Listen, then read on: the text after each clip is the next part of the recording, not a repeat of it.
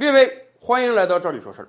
上期节目啊，我们跟大家探讨了一下，二零二零年我们的养老金会不会继续上涨？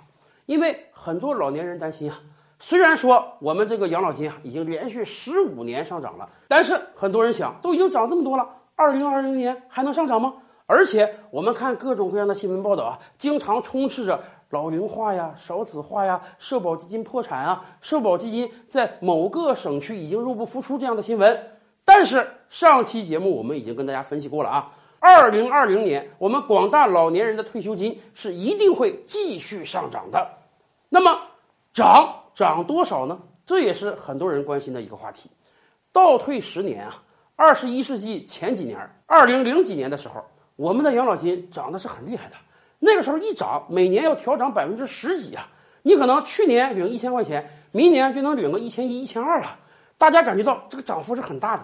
而过去几年，我们养老金虽然还在上涨，但是涨幅确实是慢慢降下来了，从百分之十到百分之八、百分之六，甚至百分之五。所以很多老年人关心：第一，二零二零年我们养老金肯定涨。但是涨幅有多少？第二，未来这些年，从明年开始啊，我们就步入到二十一世纪二十年代了。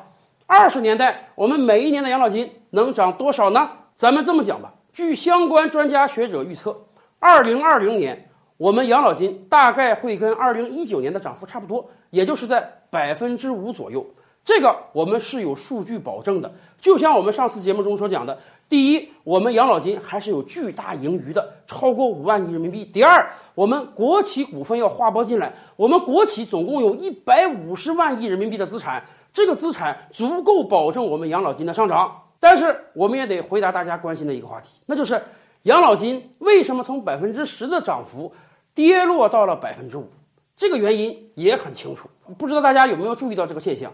养老金每年的涨幅啊，几乎就跟我国每年经济成长率挂钩。倒退二十年，我国 GDP 啊盘子总量很小，在全球范围内也就排个第七、第八。那个时候，我们的经济增长率是很高的，但是每年的增幅实际是有限的。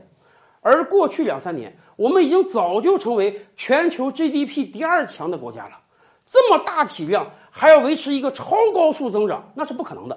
这么大体量能够维持百分之六的增长，就已经是个奇迹了。说实话，我们虽然经济总量上比美国还低，但是我们每年 GDP 的增幅已经比美国高了。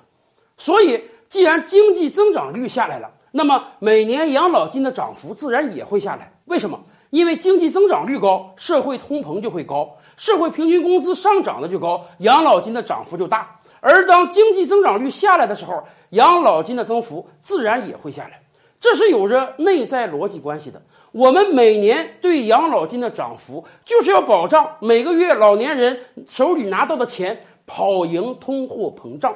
从这个意义上讲，如果我们推测二十一世纪二十年代这十年的话，我们可以得出一个结论：第一，我们的养老金一定会继续增长的；第二，随着经济增长的放缓，我们养老金的涨幅未必会那么高，有可能会维持在百分之四、百分之五这样一个水平线上。但是大家也不要担心，这也说明我们的通货膨胀不会那么厉害。总之，我们每个人的退休金是会实时跟当年的社会平均工资挂钩的，因此大家绝不要担心自己手中的钱会缩水。